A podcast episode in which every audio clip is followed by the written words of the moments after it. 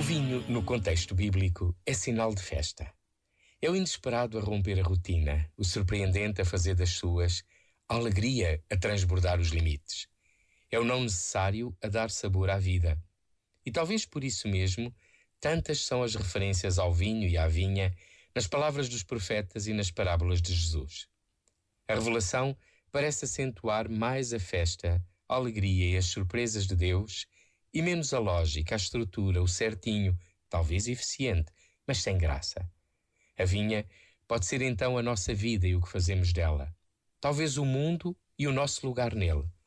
É certamente a Igreja, como comunidade, a crescer e a fazer crescer, e sempre chamada por Deus a abraçar a humanidade.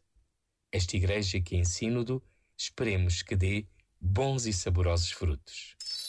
Este momento está disponível em podcast no site e na app da